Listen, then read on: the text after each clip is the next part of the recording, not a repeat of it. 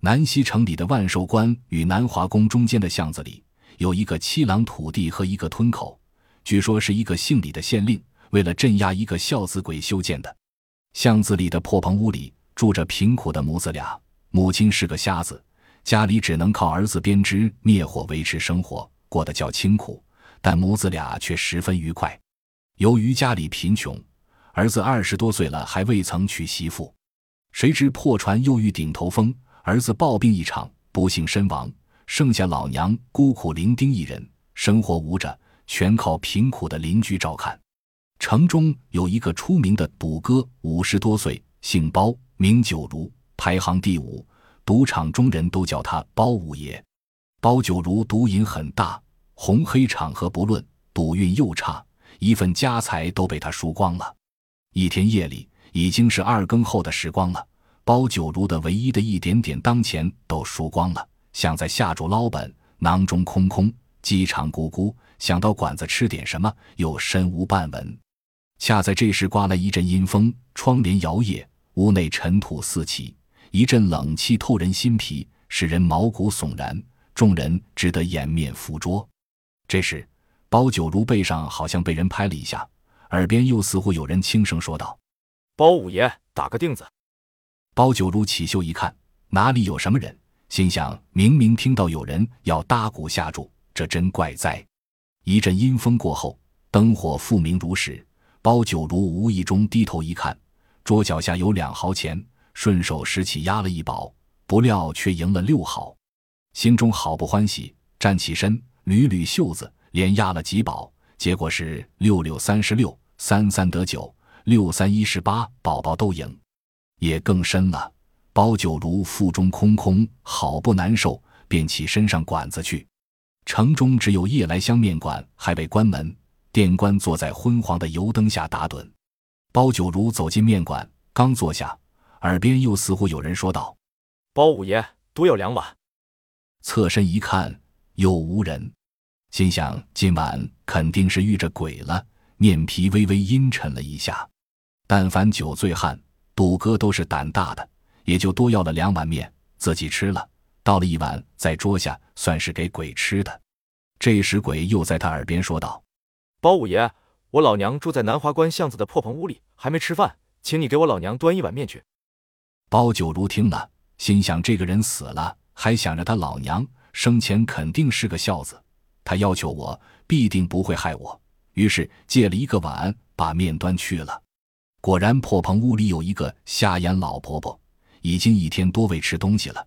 见了面，一又气吃了个精光。从此，包九如天天上赌场，天天都包赢不输了。他想，我过去是小偷进学堂，魔道就是输输。自从那晚后，现在为什么天天都赢？看来肯定是孝子鬼暗中帮了我的忙，因此也就天天给瞎眼婆婆送去吃的。一日三，三日九，同包九如赌钱的人见包九如天天都赢不输，便起了疑心，就盘根究底问起来：“包五爷，你到底得了什么道法？都快把我们输穷了。”开始，包九如还是哪里哪里，我有什么道法又的应付。后来经不住大家的再三追问，一来觉得赢了高兴，二来仗着有孝子鬼帮忙，所以就把怎样遇着孝子鬼等等一五一十的全说了。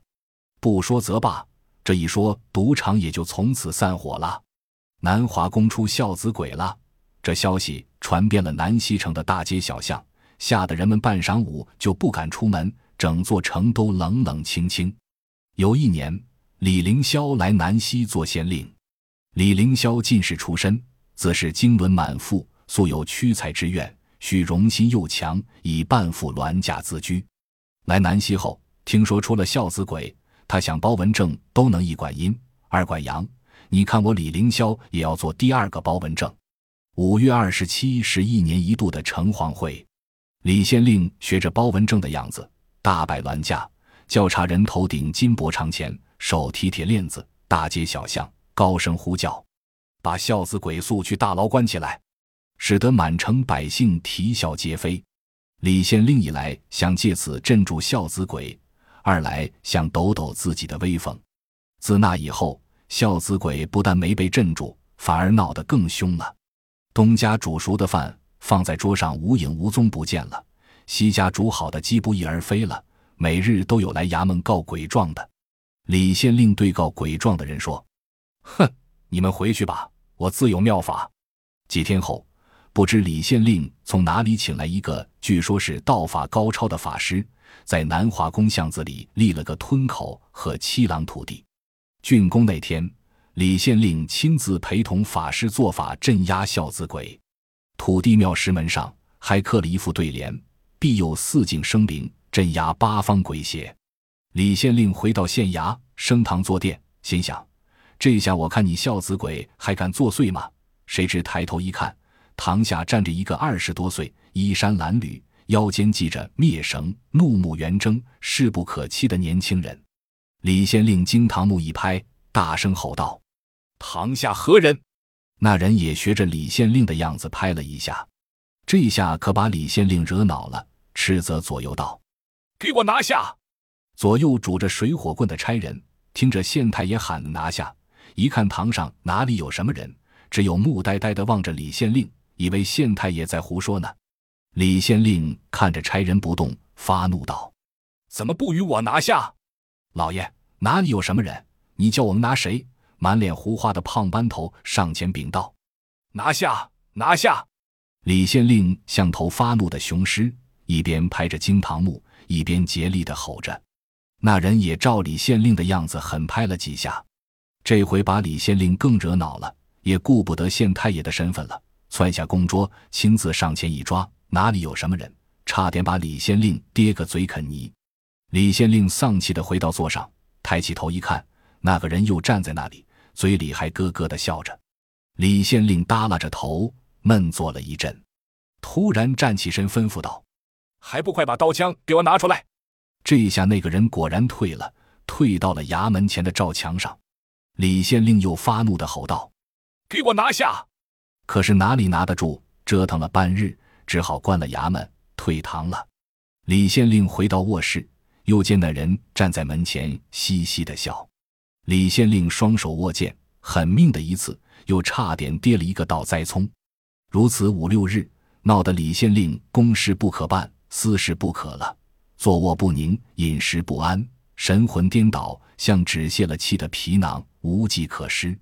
衙门里有个师爷，姓梁，名富余，有心计，办事精干，敢说敢为。